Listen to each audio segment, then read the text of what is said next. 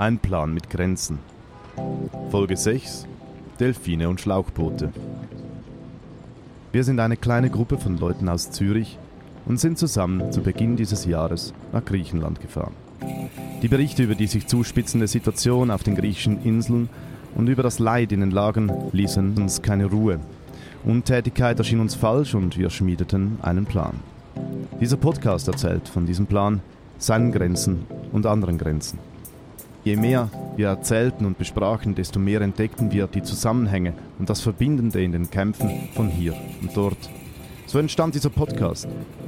Anhand unserer Reise und unseren Erlebnissen haben wir versucht, diese ganz persönlichen Erfahrungen in einen größeren Kontext zu verorten und zu verstehen.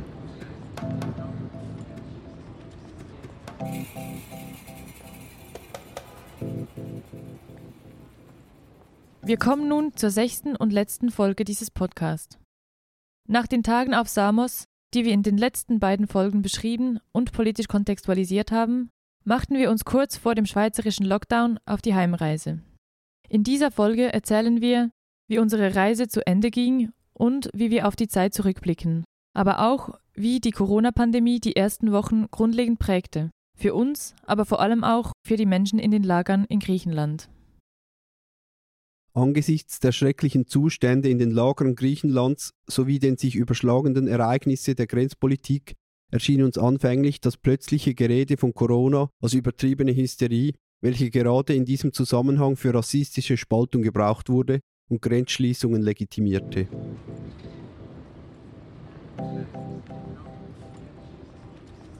Während wir zu fünftens ready gemacht haben für Samos, und ja auch klar war, dass wir da nur hinkommen als Touristen ohne den Lastern und Material. ist eigentlich der größere Teil der Gruppe in Ceres geblieben und ist dann weiter.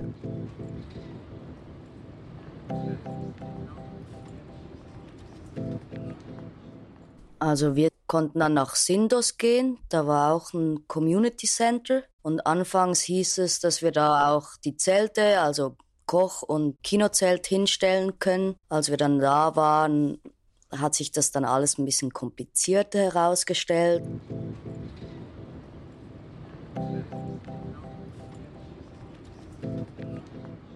So, and we can stay here now? The no, question of the question? Go. It's, very, it's dangerous for you, this place. Why? There are many thieves and robberies here. you, you, But this, it is better for you to go. This is our decision, no? Hey, And I mean, the, the owner of the restaurant, he, he told us that we are safe here and that it's better to go. Okay. But we are allowed to stay from the Greek Let's police. say not allowed. Not allowed. If you stay, we will come again. So it's not safe because of you and not of the thieves. Both ways. ah.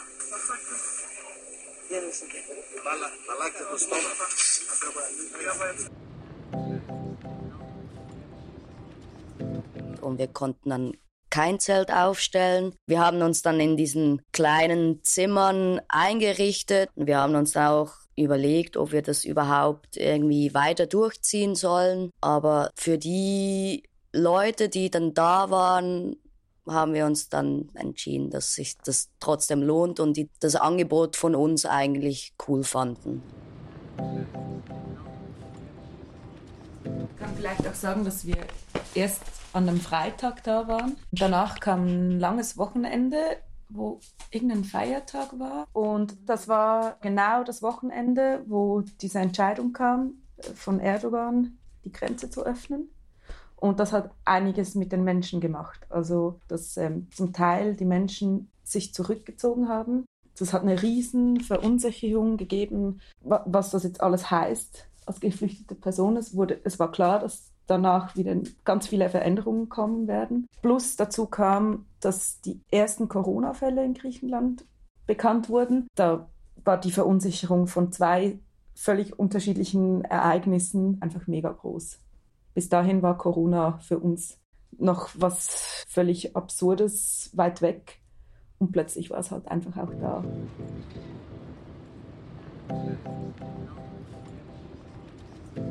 Dieses Lager, das von IOM geführt wurde, war dann eigentlich das letzte, wo wir dann mehr oder weniger Hals über Kopf dann abgereist sind. Wo im Vorfeld auch immer wieder die Diskussion war, wie weit lässt man sich auf ein Zusammenspiel mit Organisationen ein, die politische Haltungen oder Direktiven vertreten, die wir definitiv nicht teilen, beispielsweise eben diese Rückkehrhilfe. Aber wie auch immer, wir wurden da wirklich mit sehr offenen Armen empfangen und, und es wurde auch klar, dass Mitarbeiterinnen von IOM in diesem Camp auch nicht immer diese migrationspolitischen Ansichten mit der Organisation selber teilen und haben da einmal mehr eben außerhalb des Camps haben wir das Kinozelt aufgebaut und es wurden Siebdruck-Workshop und Buchbinde-Workshop gemacht.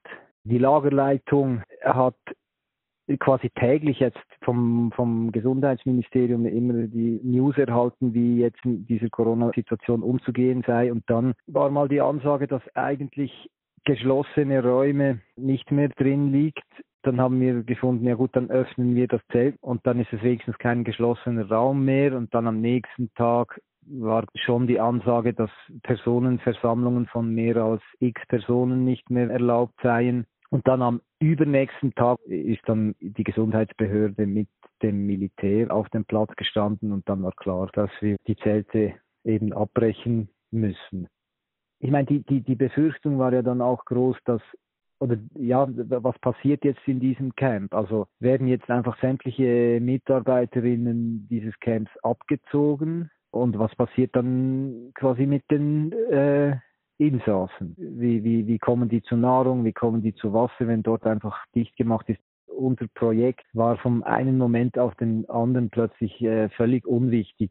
Und klar kam dann auch immer wieder die Frage, wie sehr wird jetzt Corona auch instrumentalisiert gegen Flüchtende und, und ja, pl plötzlich waren wieder sehr egoistische Fragen wichtig, so wirklich vom einen Moment auf den anderen. Wir wussten damals noch nicht, dass das Virus die nächsten Monate grundsätzlich prägen und alles verändern würde. Noch weniger konnten wir uns damals vorstellen, dass die Situation für die Geflüchteten noch schlimmer werden könnte, als sie es ohnehin schon war. Kurz vor unserer Abreise spitzte sich die Corona-Situation in Italien bereits stark zu und kurz vor dem Lockdown schafften wir es noch nach Hause. Wir waren schlussendlich auf diesem Schiff, das von Samos losfuhr. Ich denke, wir alle auch ein bisschen unseren eigenen Gedanken irgendwie standen da auf dem Heck. Auf der einen Seite sind plötzlich Delfine aufgetaucht, die angefangen haben, in dieser Welle zu spielen. Gleichzeitig war dann ein Schlauchboot mit Geflüchteten, die gerade versucht haben, nach Samos zu kommen, die auf der anderen Seite in dieser Welle geschaukelt haben. Und das war für mich irgendwie auch so ein Abschlussbild dieser Reise. Diese ganze Insel Samos ist so eine verrückt schöne Insel, die einfach im Moment nur ein unglaublich trauriger Fels ist. Also ich bin von Athen dann alleine nach Hause gereist und diese Zeit alleine auf der Fähre nach irgendwie diesen krassen Wochen, das war schwierig und gleichzeitig ähm, habe ich das auch wirklich sehr gebraucht, ein Zwischenraum sozusagen, in dem ich meine Gedanken und Gefühle ordnen konnte. Und ich habe auch gleich mit Schreiben begonnen. Genau, und ich habe dann einfach diese, diese Zeit eigentlich für Reflexion genutzt. Und ja, es, also die Privilegien, die man hat, werden halt einem in dem Moment, wo man einfach wieder die Sachen packen kann und wieder nach Hause fahren kann, ähm, ja, so richtig bewusst. Wir wurden halt an jeder Grenze rausgezogen und man hat richtig gemerkt, dass allein schon unser Aussehen gereicht hat, um uns unangenehme Fragen zu stellen. Jedes Mal hieß es, wo kommt ihr her? Wir haben gesagt, von Griechenland. Ah, Griechenland im Winter. Ah, did you work with refugees? Allein schon das bisschen zickige Aussehen von uns hat den gereicht, uns als Linke abzustempeln, wenn wir gesagt haben, wir kommen von Griechenland. Ähm, ah, das hat was mit Flüchtlingen zu tun. Und das war auch immer schon Anlass genug, um uns mit Feindseligkeit zu begegnen. auf dieser Route hat sich schon gezeigt, dass viele dieser Länder in der letzten Zeit nach rechts gekippt sind. Ja, natürlich steht es in keinem Vergleich zu dem, was Geflüchtete machen, hat uns aber trotzdem so ein bisschen gezeigt, wo diese Länder im Moment halt auch irgendwie alle stehen. So. Unsere FreundInnen, die auf dem Festland geblieben waren, hatten mehr Schwierigkeiten mit der Heimreise. Und dann sind wir zur, zur Grenze Griechenland-Bulgarien gekommen und äh, haben es da wirklich noch gerade über die Grenze geschafft und sind dann durch Bulgarien durch, mehr oder weniger in einem Zug und dann nach Rumänien genau. Und dann sind wir, ich meine, zehn Tage oder so, sind wir eigentlich in Rumänien festgesteckt, weil klar war, dass Ungarn die Grenze geschlossen hat und nur noch in der Gegenrichtung, also quasi von Österreich her, Leute nach Rumänien und Bulgarien durchlässt.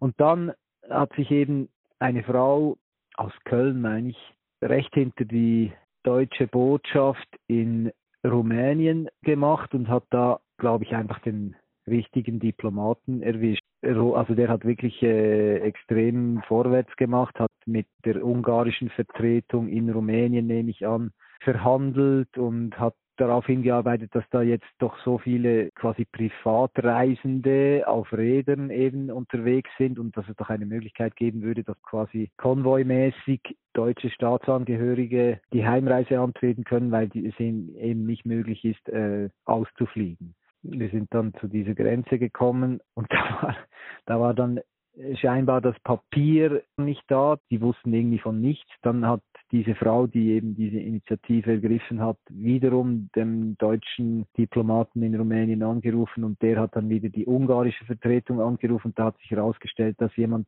dieses Papier einfach in eine Schublade gesteckt hat und draufgesessen ist und dann wird erzählt, dass dann der ungarische Vertreter auf die deutsche Botschaft zitiert worden sei und dem dann klar gemacht wurde, dass er jetzt dieses Papier rausrücken müsse und irgendwie ist das Papier dann zu dieser Grenze gelangt und wir konnten weiterfahren. Aber letzten Endes, also einmal mehr hat man gemerkt, wenn man einen zentraleuropäischen Pass in den Händen hat, dann passiert einem eigentlich nichts.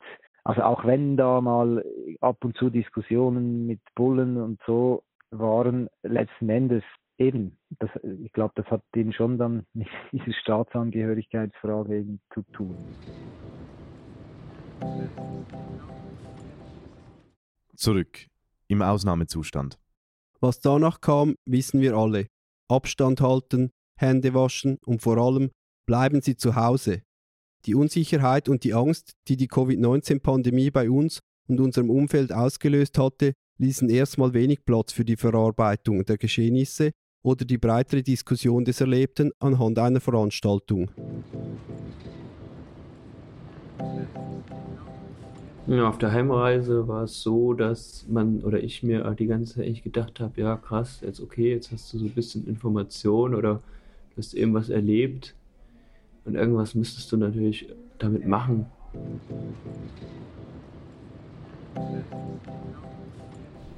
Ich weiß nicht, ich glaube, ich bin wirklich so vom einen zum anderen und ich hatte wie auch halt mit dieser Fahrt jetzt bei mir ist dann halt wie so ein Cut und danach an den nächsten Ort. Ich, muss, ich, ich habe das, glaube ich, einfach ignoriert. Ich habe das, glaube ich, ich habe das gar nicht so... Ich weiß auch nicht. Wo ich, ja, ich glaube, das Schlimmste habe ich wirklich gefunden, irgendwie so die, mit der die ganze Grenzgeschichte. Weil ich glaube einfach, ja, irgendwie so eine Lähmung hatte durch das, habe ich es einfach wie probiert, auch zu einem grossen Teil zu ignorieren. Ich habe mich so aktiv, so, mir aktiv Gedanken machen. Sonst hätte ich es, glaube einfach dort lassen, zu einem grossen Teil. Also, ja, ich denke, glaube wie anders. Ich denke jetzt mehr an die, wie, an die, was wir erlebt haben, an die Reise, wie die Situation dort ist wo ich nicht haben können, wo ich, wo ich heimgekommen bin. Ich konnte das nicht können verarbeiten. So.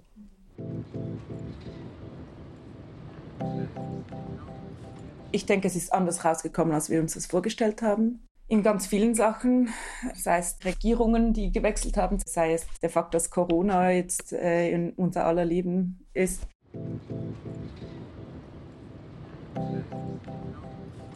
Also am Anfang habe ich auch noch ziemlich viel gelesen, was da so passiert. Aber es hat dann auch irgendwann, weiß ich nicht, ich glaube am Ende auch durch Corona hat man einfach nicht mehr so viel gehört.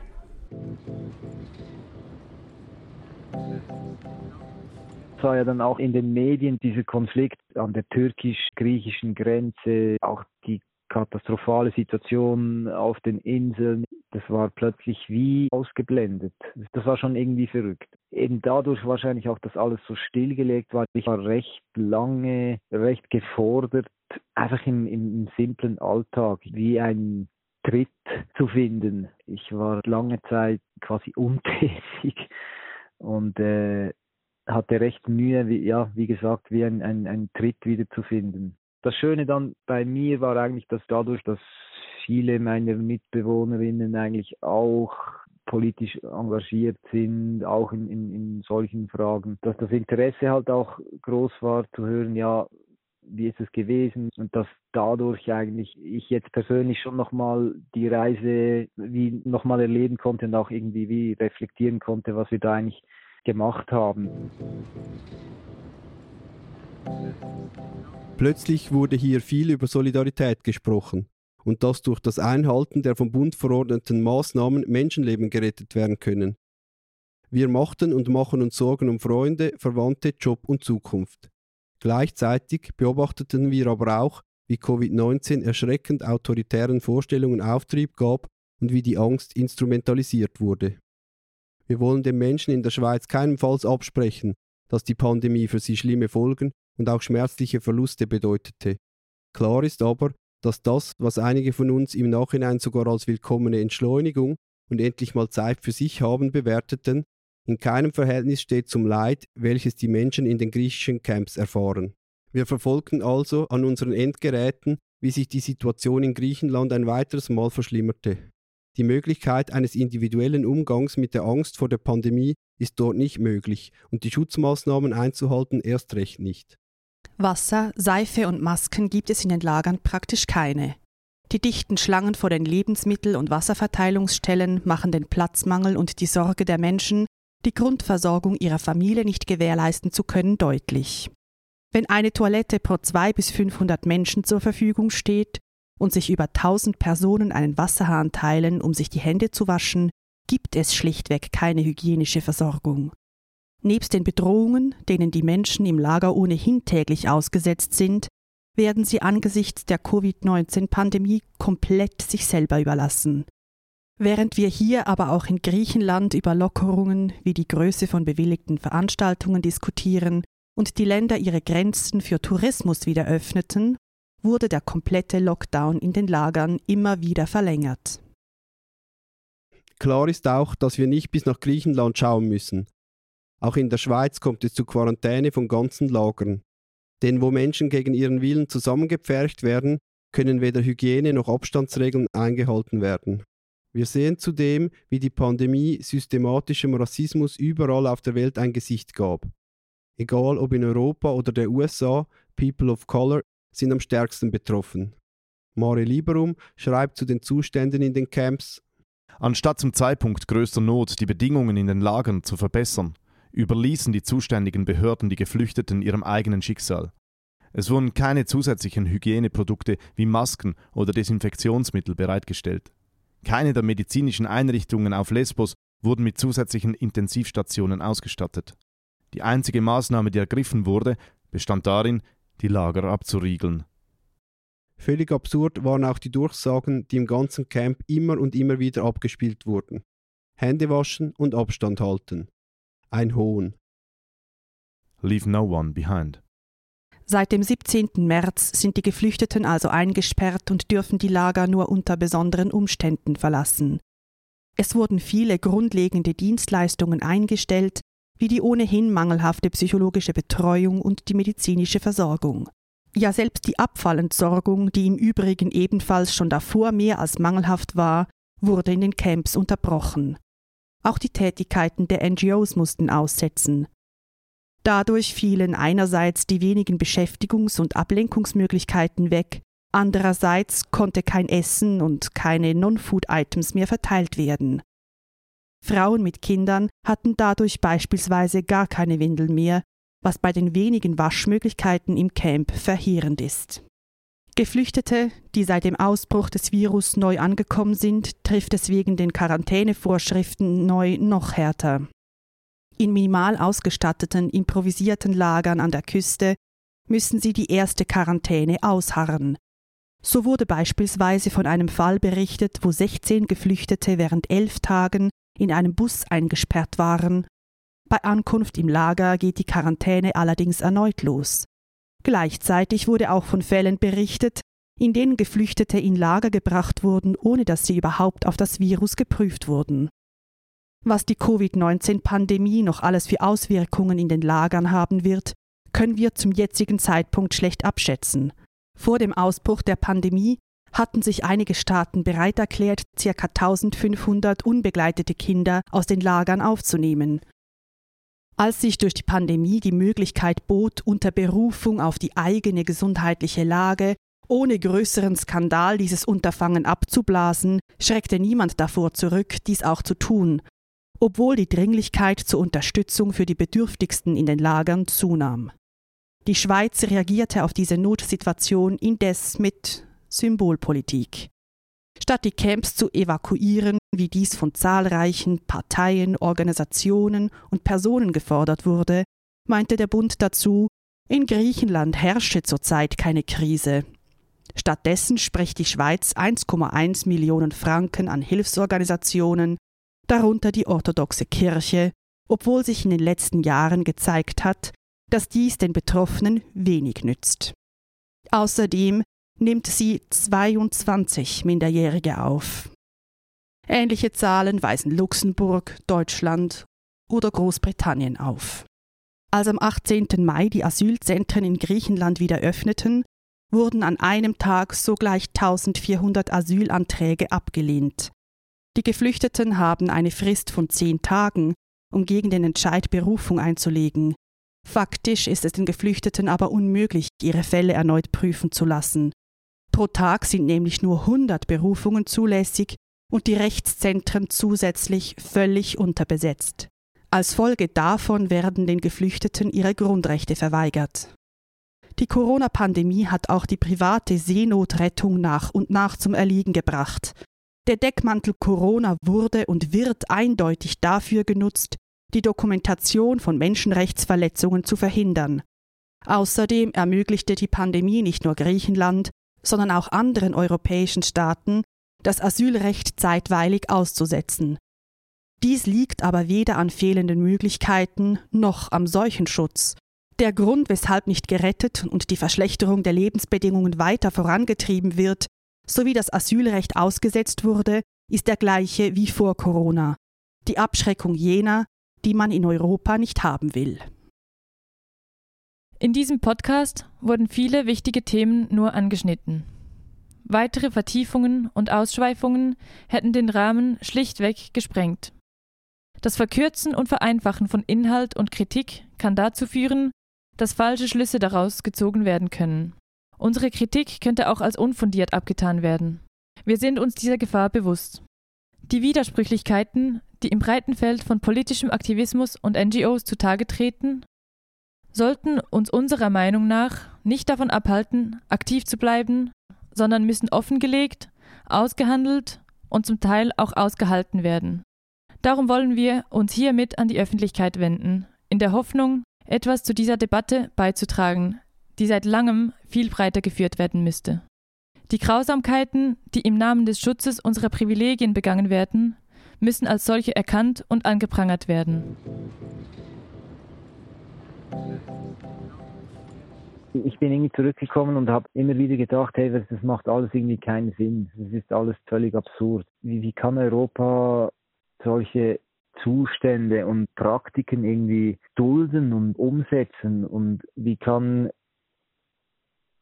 wie können wir alle da irgendwie wegsehen und gleichzeitig, also eine, eine ich glaube, so eine Ohnmacht auch äh, einfach, weil man einfach auch so als, als zivilgesellschaftliches Ding so irgendwie immer wieder die Hände gebunden sind. Ohnmacht und schon eine Zeit lang auch noch so eine Haltung von, ey, komm, das ist irgendwie verloren. Und aber andererseits auch Wut oder ein, ein irgendwie eine Kraft oder ein Antrieb, ich würde eigentlich gerne wieder mehr mich äh, engagieren, äh, juristisch oder, oder auch anderweitig. Das, glaube ich, ist sicher ein Überbleibsel aus dieser Reise auf jeden Fall. Ich glaube, ich hatte nicht die fixe Vorstellung, wie das abläuft. Ich konnte mir das schlecht vorstellen. Ich fand das schon das erste Mal, als ich auf Samos war, schrecklich. Und dass das einfach nur in eine Richtung, nämlich noch beschissener ging, das hat mich schon erschreckt. Und trotzdem muss ich jetzt sagen, im Nachhinein, es ist trotzdem wichtig, äh, meiner Meinung nach, äh, dahin zu gehen, ähm, mit anderen Leuten dahin zu gehen, das zu erfahren, weil auch nur so die Auseinandersetzung so richtig damit passiert. Also so so schlimm das ist, diese Ungerechtigkeit, auch die Ungerechtigkeit, dass man selber einfach wieder gehen kann und so unvereinbar diese Widersprüche auch eigentlich sind. So fest rüttelt es auch einen auf und zeigt einem, was irgendwie scheiße ist auf dieser Welt. Und auch wenn man da auf der privilegierten Seite ist, äh, wenn man diese Ungerechtigkeit spürt und empathisch ist und das mitfühlt, kann einem das auch Wut geben, die man wieder kanalisieren kann. Also ich denke, ich bin sicher dann gewachsen, aber ob es etwas verändert hat, ist halt eine mega andere Frage. Ja, ich glaube, es ist etwas, das sich irgendwie auch nicht richtig auflösen lässt. Also es gibt irgendwie das Bedürfnis, im Anbetracht der Situation etwas zu machen und ob das dann wirklich, also ich meine, das verändert jetzt irgendwie auch nicht wirklich etwas und trotzdem kann man auch nicht nichts machen und darum denke ich rückblickend schon, dass ich auch ein nächstes Mal mir vorstellen könnte, bei irgendeinem Projekt auf eine Art und Weise dabei zu sein. Ich denke, für mich hat sich schon verändert, dass ich mich viel intensiver mit der Thematik auseinandergesetzt habe und da schon merke auch, dass es mich schon auch auf eine Weise mehr politisiert hat. Vorher habe ich mich auch damit befasst, aber irgendwie auf eine andere Art und Weise. Und jetzt spüre ich viel mehr die Dringlichkeit, irgendwie das, das anzugehen oder diese auch eben diese Thematik öffentlich zu machen. Oder ich finde auch Demos wichtig. Ich glaube, ich bin da schon in eine aktivere Position reingeraten durch, durch diese Zeit auch.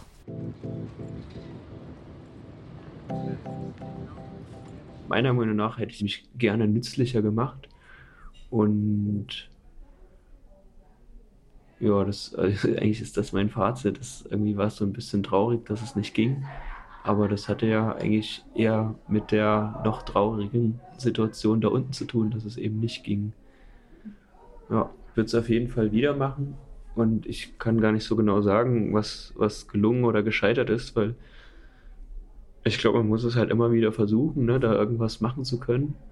Und ich weiß nicht, inwieweit man das von zum Beispiel Deutschland oder Schweiz vorplanen kann, dass man da zum Beispiel ja auch besser einen Fuß in die Tür bekommt. Das weiß ich nicht. Am Ende liegt es auch einfach, wenn es in Griechenland mal wieder einen Regierungswechsel geben sollte. Vielleicht wird es dann auch irgendwie wieder einfacher. Uns ist vor Augen geführt worden, dass bestimmte Systeme gescheitert sind aber von einem Scheitern unsererseits oder so habe ich gar nicht das Gefühl. Überhaupt nicht. Also zermürbend das manchmal gewesen ist, es bestärkt den politischen Willen und das, das persönliche Engagement, denke ich, viel eher und genau auch sich wieder mehr mit der ganzen Migrationsthematik auseinanderzusetzen und warum das so beschissen ist für so viele Menschen.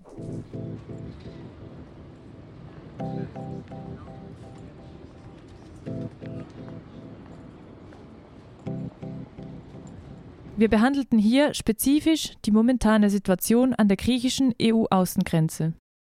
Die Gründe, die die Menschen in die Flucht treiben, sind divers.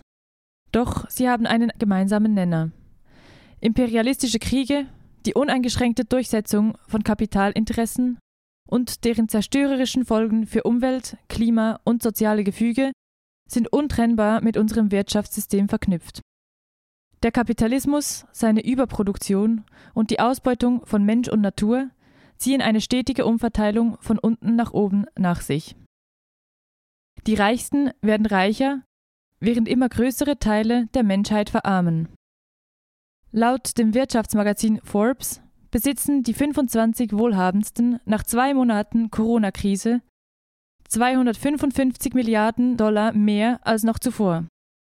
Während autoritäre Regierungen die Corona-Pandemie nutzen, um neue Repressionsmethoden auszuprobieren und die allgemeine Überwachung zu verstärken, wird also fleißig weiter umverteilt.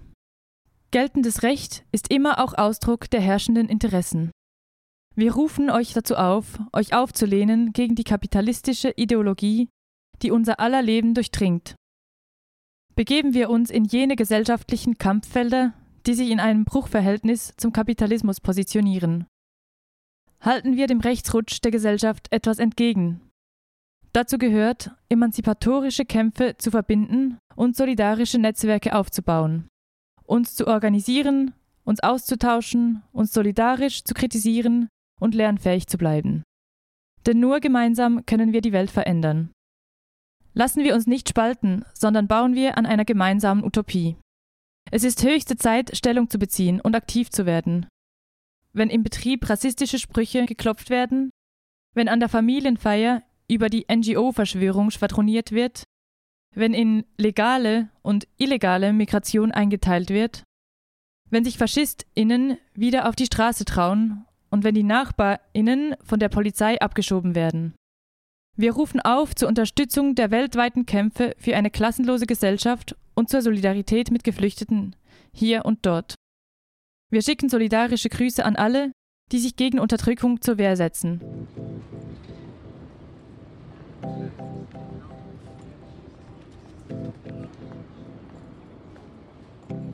Wir danken allen, die sich an diesem Podcast beteiligten und uns bei unserem Vorhaben unterstützten. Danke an alle, die uns mit Materialspenden, Geld, Know-how, Lob, Kritik und ihrer Zeit geholfen haben, dieses Projekt umzusetzen. Auf der Homepage www.einplanmitgrenzen.ch findest du weiterführende Informationen, Kontaktmöglichkeiten und News zum fortlaufenden Projekt. Auch nächsten Winter wollen sich wieder Menschen auf die Socken Richtung Grenzen und Brennpunkte machen.